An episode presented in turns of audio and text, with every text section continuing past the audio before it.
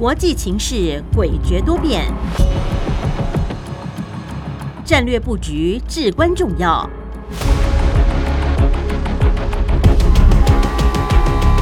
关心台海局势发展，请听汉声电台《国际战略风云录》。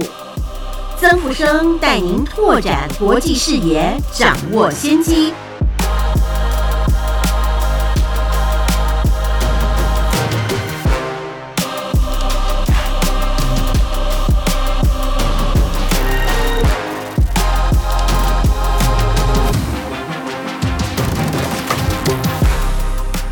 欢迎您收听汉声广播电台《国际战略风云录》，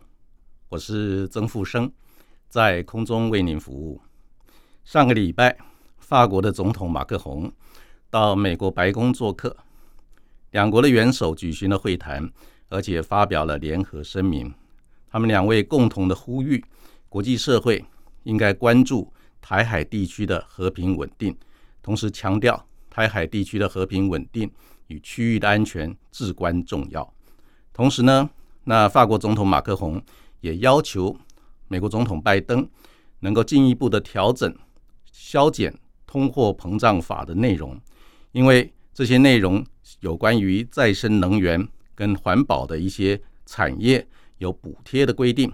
造成美国跟欧洲地区可能会发生贸易战的一个风险，所以呢，希望能够做一些调整。这也凸显出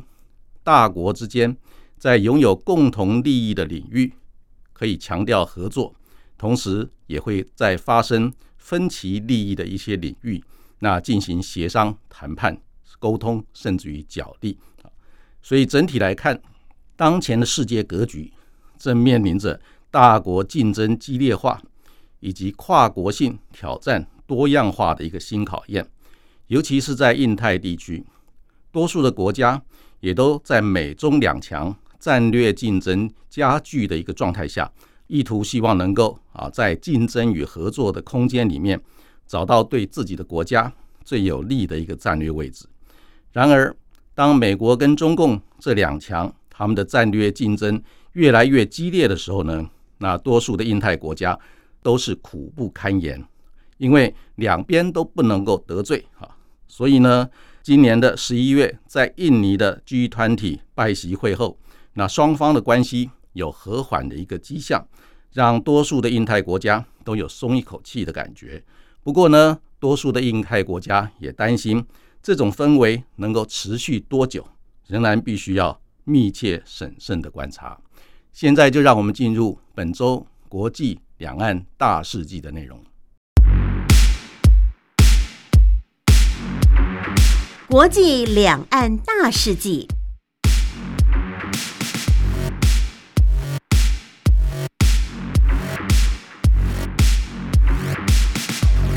在本周国际两岸大事记的内容，首先，总统蔡英文表示，中华民国位处威权主义扩张的最前线，美国依据《台湾关系法》以及六项保证，对台湾的安全承诺，持续的协助中华民国提升自我防卫的能力。蔡总统指出，中华民国、美国及欧洲国家彼此产业高度的互补，应该共同打造更安全。更有韧性的供应链。蔡总统强调，期盼和美国透过贸易及投资架构协定、经济繁荣伙伴对话、科技贸易及投资合作架构等平台，继续的深化各项经贸合作。同时，我国也在今年初启动强化欧洲链接计划及欧盟全球门户计划，希望能够强化。和欧洲国家之间的经贸连结。美国总统拜登十二月一日在白宫接待法国总统马克宏，并举行会谈，双方讨论俄乌战争局势和台海的情势，发表联合声明，指出只要俄罗斯总统普京决定停战，拜登准备与普京对话，在印太局势方面。美法同意维持台海和平与稳定的重要性，双方将加强合作，维护印太航路的安全，因应北京挑战以规范为基础的国际秩序。美国国防部十一月三十日发布二零二二年中共军力评估报告，指出，若中共于二零二七年达成建军目标，将更有能力武统台湾，并列出中共对台可能采取海空封锁、有限武力行动、飞弹袭击及运用联合登岛作战入侵台湾等四项军事行动。此前。北约主要政治决策机构北大西洋理事会九月间曾经针对台湾议题召开会议，呼应美国对中共武力犯台的相关警告，讨论台湾海峡冲突对北约可能的影响。不过，这项会议没有讨论到北约在台海军事行动可能扮演的角色。美国在台协会。台北办事处处长孙小雅女士十一月二十九日表示，避免战争是所有政策制定者、利害相关者与外交官的共同责任。战火造成惨绝人寰的悲剧，如同正在发生的乌克兰战事，所有人都应该竭尽全力避免战争发生。孙小雅强调，虽然避免战争是所有人的共同责任。唯有具备自我防卫能力，才能遏阻战争，避免战争的发生。美国很认真的看待其在台湾关系法的责任。孙小雅指出，美国会与台湾任何民选代表合作，草拟军售相关计划。过去数十年来，我们都这样运作。针对我国海巡署近日在南沙太平岛举行演习。越南外交部十二月二日表示，这是对越南主权的严重侵犯，越南坚决的反对，要求我国立即取消相关的演习。我国外交部指出，中华民国政府重申对南海诸岛以及其相关海域享有国际海洋法的一切权利，太平岛属于中华民国领土，不容置疑。我国政府有权在太平岛上。及其相关的海域行使作为主权国家的一切权利。澳洲国防军司令康贝尔上将十一月三十日警告，印太地区国家胁迫手段与灰色地带行动威胁正不断的上升。未来，澳洲将与日本加强国防合作，迎应共同区域的挑战，防止中共扩张威胁。当前。澳洲正在制定新的国防战略总检讨，并将根据战略环境变化，对既有国防能力与态势进行评估，以决定优先事项，借此应对未来十年与更长期的安全挑战。欧盟已接受七大工业国建议，同意将俄国石油价格上限定为每桶六十美元。遏制俄国借出口石油赚取战争资金，同时可以稳定全球油价。欧盟通过石油价格上限后，七大工业国集团马上跟进，扩大对俄国制裁的效果。由于世界主要航运与保险公司皆位于七大工业国集团境内，使俄国透过海运出口石油很难规避西方国家的制裁。让美欧对俄国制裁更加有效果。古巴国家主席卡奈十一月下旬率团访问中国大陆，与中共当局就有关重组贷款以及新项目融资达成协议。同时，中共向古巴捐赠一亿美元，提升古巴人民生活水准。当全球经济面临下行压力，加上新冠疫情。美国持续数十年封锁等因素，古巴经济支柱的旅游业至今仍未恢复，这对古巴经济增长造成严重的影响。今年古巴经济增长率可能未达百分之二。古巴国家主席在出访前就表示，他将借着访问中国大陆，解决古巴的经济、能源等领域遭遇到的困难。国际货币基金组织总裁乔治·艾娃十二月二日表示，节节上升的通膨与中国大陆经济放缓将对亚洲经济前景造成风险。决策者应为未来的冲击重新建立缓冲机制，乔治艾娃指出，他对中国大陆经济的衰退特别忧心，而随着俄乌战事的冲击，以及美欧与中国大陆经济同步走缓，明年全球经济成长率将降至百分之二以下的几率已经升高。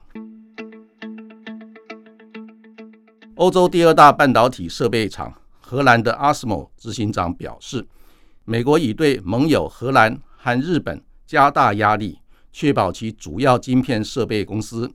遵守美国对中共严格的出口管制规定。即使中共最后能向 ASML 购买多于预期的设备，也将因缺少美国关键零组件而无法继续推进高阶晶片制造能力。以上就是本周国际两岸大事记的重要内容。我们继续呃收听，欢迎您继续收听节目第二个单元《洞见战略风云》。洞见战略风云，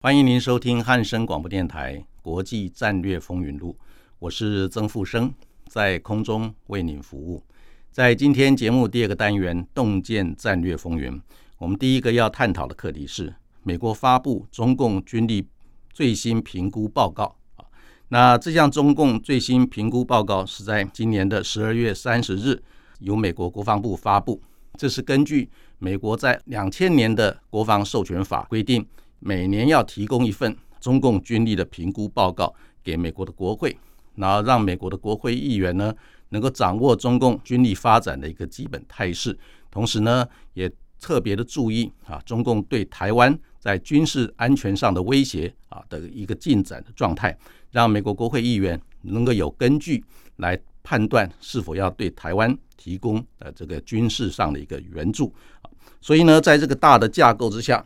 美国国防部这份中共的军力评估报告。在今年呢，他特别强调的是有关这个中共他的军事战略、建军目标的一个重点，还有他能力的一个消长变化情形。那首先呢，他在这一份报告里面特别强调，在中共的二十大闭幕之后呢，习近平连任第三届的中共的总书记，同时呢，也将续任中共中央军委会的主席。所以他在组建中共二十大的中共中央军委会的。啊，这个成员呢，特别的强调几个特点。第一个就是他继续的任用啊张幼霞担任这个副主席，因为张幼霞的年纪已经超过了这个七十岁以上，但是呢，习近平仍然打破惯例啊，继续的任用张幼霞来担任这个军委会的副主席，作为他最重要的一个啊协助的伙伴。另外呢，他任命了曾经担任过东部战区司令员何卫东。来担任这个另外一位啊，这个副主席，因为何卫东呢，就是规划整个对台军事行动的一个主要的总指挥，所以在这个前提之下呢，让美国方面认为说，那习近平是否可能在二零二七年突出对台采取军事行动的一个政策方向啊，值得密切的关注，因为他任命的人士里面就有一位专门是针对台湾、针对军事作战的一个总指挥何卫东。担任他的军委会的副主席，同时呢，在这个中共中央军委会的成员里面啊，有两位是上一届委员，包括政治工作部的主任苗华是一个海军的上将，另外呢，军纪委张生明上将啊，这一位是专门管中共的军纪，这两位在中共的十九大就是中共中央军委会的成员，还有两位新的成员，包括一位就是刘振立。那刘振立呢，曾经是担任过中共的陆军的司令员，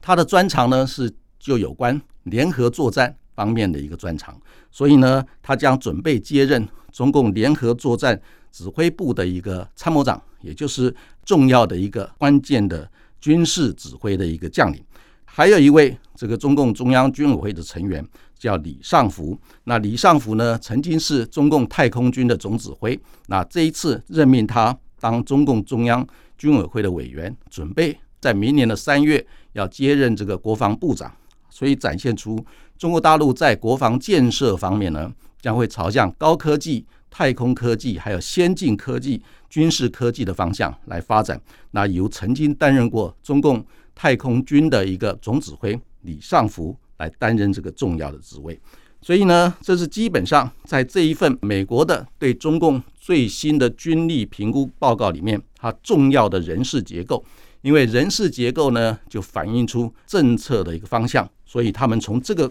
观点来切入是非常正确的。再来就是有关中共的一个军事战略的一个特点呢，他特别强调，他们发现中共在未来几年的一个建军目标跟重点，第一个要强调的是要强化积极防御的能量。这个积极防御的能量，尤其是中国大陆周边，包括在北方对俄罗斯。在东北方对北韩、南韩以及日本，还有在台湾海峡地区，另外在南海，另外还有这个南亚，还有中亚啊，整个中国大陆周边呢，都会采取一个积极防御的一个啊作战部署。第二个特点呢，就是特别强调要发展多领域的一个精确的战力。所谓多领域的精确战力呢，就包括原来的陆军、海军、空军，还有这个战略支援部队。以及火箭军整体的一个架构，它的涵盖面呢，就是包括陆海空军传统的军力之外，也包括在网络领域、太空领域，甚至于包括电磁频谱的作战等等啊，采取这个多领域精确打击的一个军事能量的发展。那第三项发展的特点呢，就是要整合整个防空系统。那现在的一个防空系统呢，除了包括传统的防空系统应对这个弹道飞弹。还有巡弋飞弹的攻击之外，另外现在也加强在太空领域的一个防空系统，以及针对于超高音速弹道飞弹的一个防卫。更重要的是，现在非常流行的，也就是啊无人机的集群作战的一个能量，也成为未来发展整体防空系统很重要的一个项目。最后一个军力发展的重点，就是要强化战略核武的能量。这个战略核武核主的能量。在这一份中共军力评估报告里面，他特别强调，到二零三零年的时候，中共将会拥有一千枚的洲际弹道飞弹；到二零三五年的时候呢，那中共就会拥有一千五百枚左右的一个洲际弹道飞弹。那现在中国大陆基本上是差不多拥有将近三百五十枚。到四百枚左右的一个啊洲际弹道飞弹，那美国是超过了五千枚，俄罗斯呢是将近六千枚的啊洲际弹道飞弹，所以三方面呢仍然有相当程度的一个差距。另外呢，在今年的一个中共军力评估报告里面，他指出，现阶段呢中国大陆在有关军事战略发展里面，他是希望从机械化。朝向一个资讯化，甚至于往智能化的一个方向来发展。那机械化到目前为止，基本上已经在二零二零年左右完成。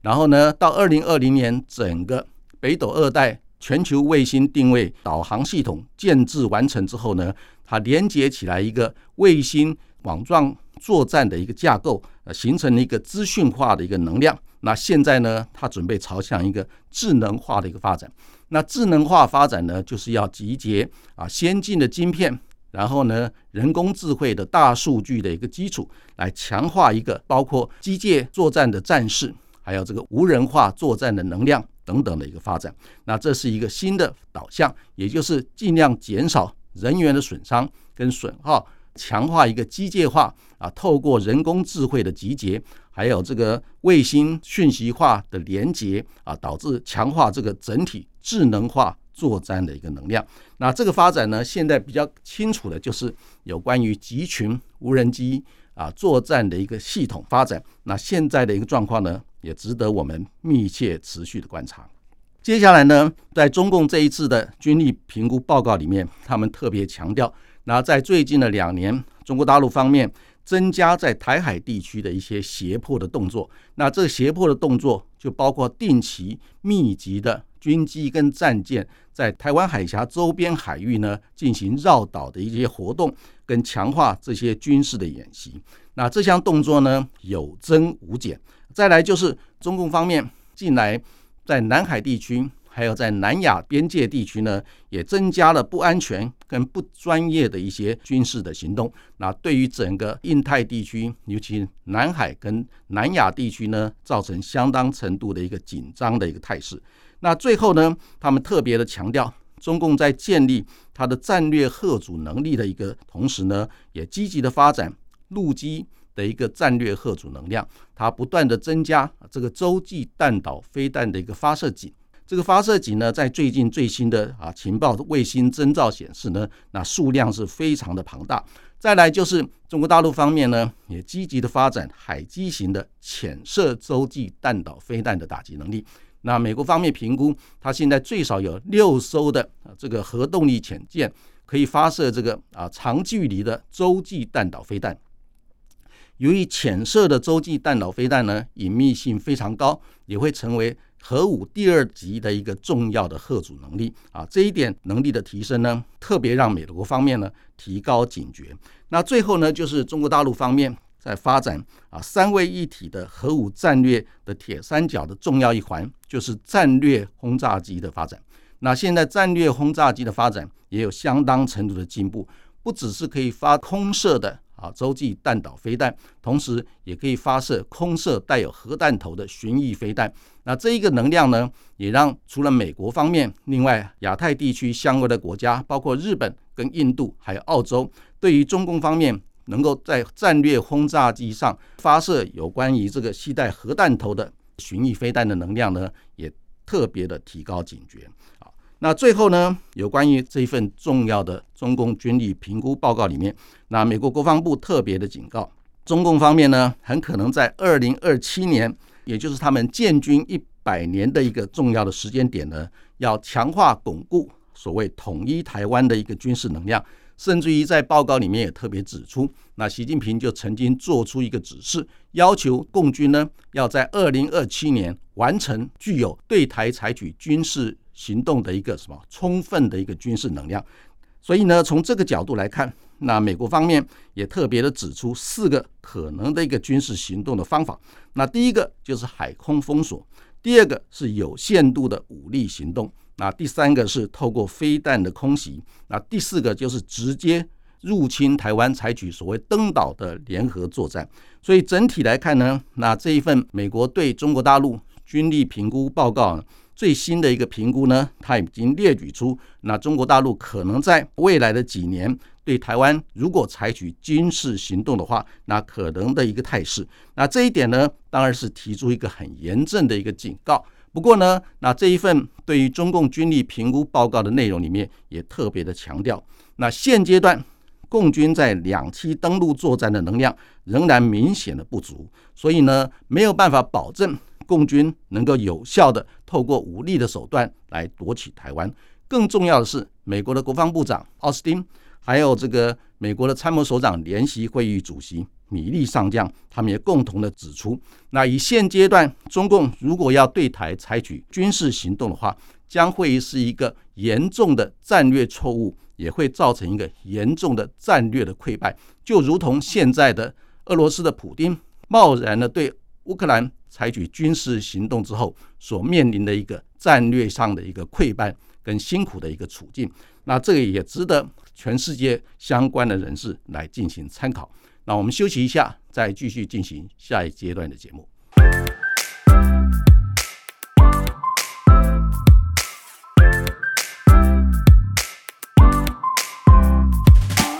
欢迎您收听汉声广播电台《国际战略风云录》，我是曾富生，在空中为您服务。在今天“洞见战略风云”这个单元，我们第二个要探讨的课题是。有关国际无人机的军备竞赛最新的一个动向啊，我们今天之所以要探讨这个重要的课题，是因为呢，在这一次的俄乌战争爆发以后呢，从今年的二月一直到现在，已经接近将近十个月的一个军事冲突的时间。在这个十个月的战事的发展过程里面，特别突出的就是，那乌克兰它发挥了相当强大的一个战力，这个战力就是结合无人机。跟整个卫星通讯体系，还有他们分散的一个军力的部署，让俄罗斯的军队啊，在乌克兰境内吃尽了苦头。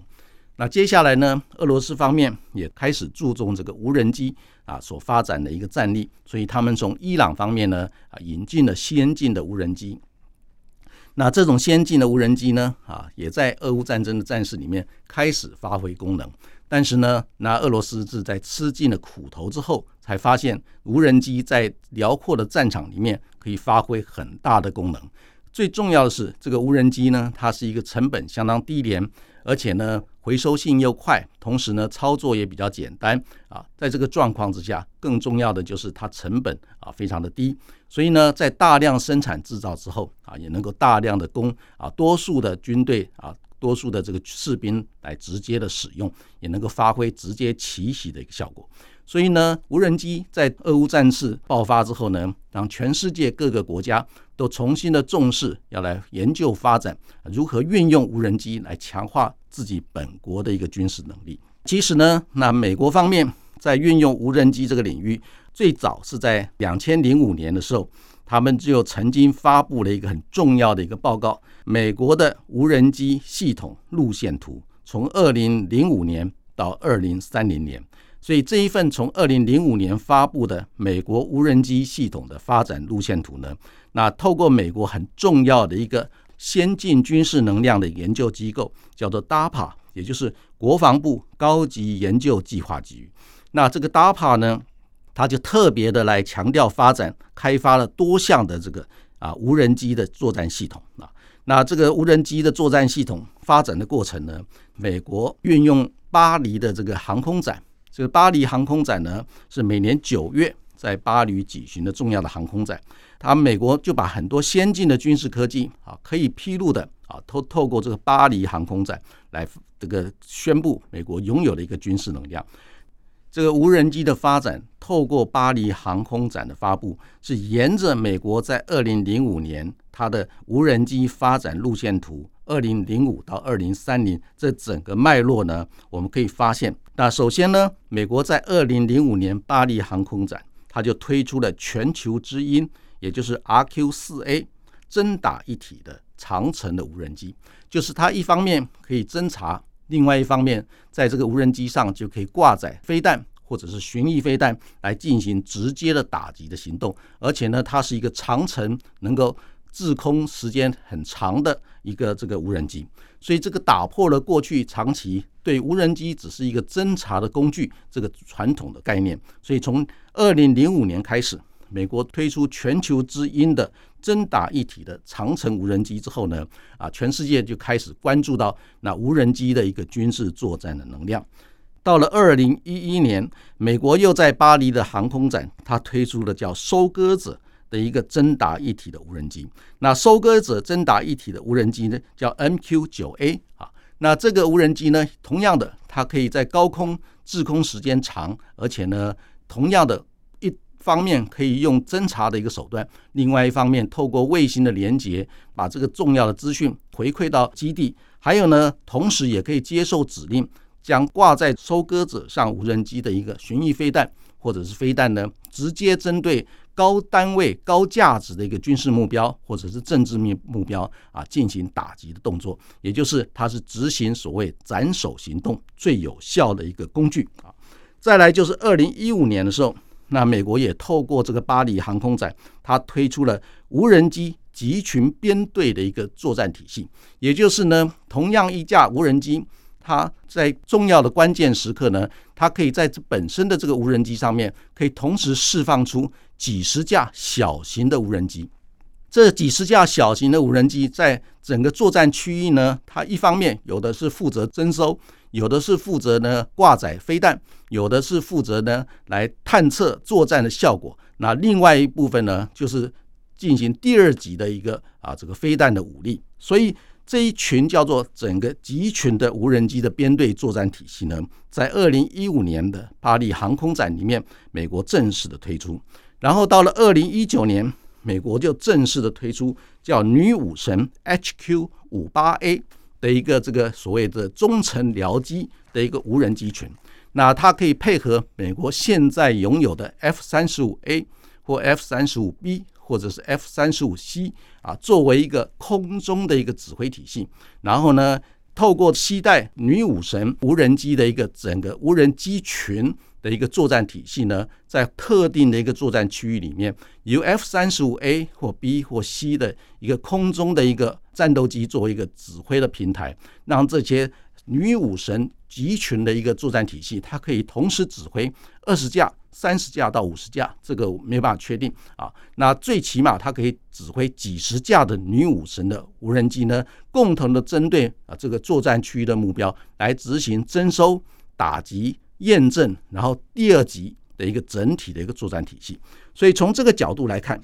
那现阶段这个无人机的一个发展，从美国。透过这个巴黎航空展，从二零零五年到现在二零二二年，尤其是在二零一九年推出的这个女武神，配合 F 三十五 A、B、C 作为一个空中指挥作战平台，发展一个集群的无人机作战编队的一个做法呢，突出了整个美国在现代化高科技战场上所发展出来一个新的态势，也就是它除了积极的发展。陆海空天电网全领域的作战空间跟多样化的一个战场管理的一个路线图之外呢，那透过无人机的一个发展，那现阶段我们就可以理解到，那整个现代化作战形态在无人机越来越重要的一个发挥越来越大影响力的一个新的格局里面所凸显出来的一个特点。那这里面特别值得重视的就是在二零二二年十一月。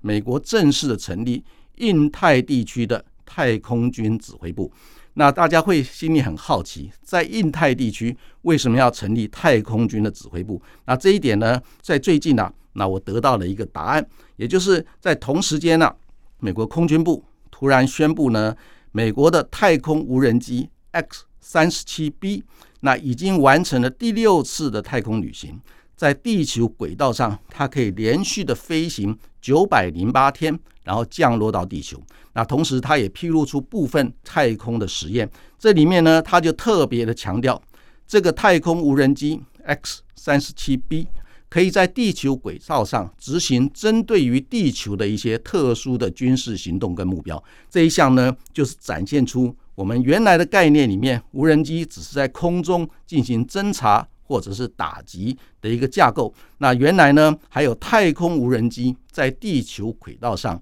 可以连续飞行几百天。那在必要的时候呢，可以对地球特定的一个啊政治军事的一个目标呢，来进行这个军事的动作。所以整体来看，我们在分析观察。整个无人机发展的一个战力呢，不只是要从一般传统的观念啊，就是从侦察到打击，甚至于现在要把思考的领域啊扩展到在太空地球轨道上的一个太空无人机的一个战力的发展。所以整体来看，现阶段呢，整个人类地球社会先进的国家在强化它的军事能量里面呢，那无人机这个领域呢，也值得我们继续密切的来观察。那再来呢，就是我们看到这一次俄乌战争，它特别凸显出无人机在战场上的作用。这里面最重要的一点就是它的性价比非常的高，它的性能跟它的价格之间呢啊有很大的一个差距，也就是它性能非常好，作战的性能非常强，但是呢它的价格非常低，也就是它的成本非常的低。所以一个无人机，尤其在这一次俄罗斯。它从伊朗引进的一个叫做“见证者一三六型”的巡飞弹，这个巡飞弹呢，另外一个专业的术语，英文叫 “loitering munition”，也就是徘徊型的弹药。这个徘徊型的弹药是什么呢？就是它可以在空中停滞，啊，这个等于是一个炸弹在空中可以停滞，然后透过。这个无人机自己本身的一个侦察的能力，跟地面的征收系统、通讯系统，还有直管通讯系统呢结合起来，那针对于特定的重要的军事目标、政治目标，然后进行呢在定点、特定时间，那进行这个军事的打击啊。所以这种徘徊型的一个弹药 lottery munition）。会是在这一次俄乌战争里面也发挥了非常重要的一个作用，也让全世界重新注意到这个性价比非常高的一个徘徊型弹药它的一个重要性啊。所以从这个角度来看，那这一次那这种无人机的这个作战形态的发展也值得我们特别的重视啊。那更重要的是，现阶段呢，世界各主要的国家开始积极的发展叫无人机集群作战的一个态势。这个无人机集群作战呢，它的一个发展特点，举一个简单例子，就是一个士兵原来他只可以操作一个无人机进行侦察跟打击，那如果是采取无人机集群的一个作战模式，就是一个士兵他可以同时操作三十架到五十架的一个无人机，里面包括侦察、打击。还有这个评估战场，另外在第二级啊，整个一连串的一个动作，透过一个士兵就可以来执行这个指令，也就是他可以操控三十架到五十架的一个无人机，那进行多样化、多层次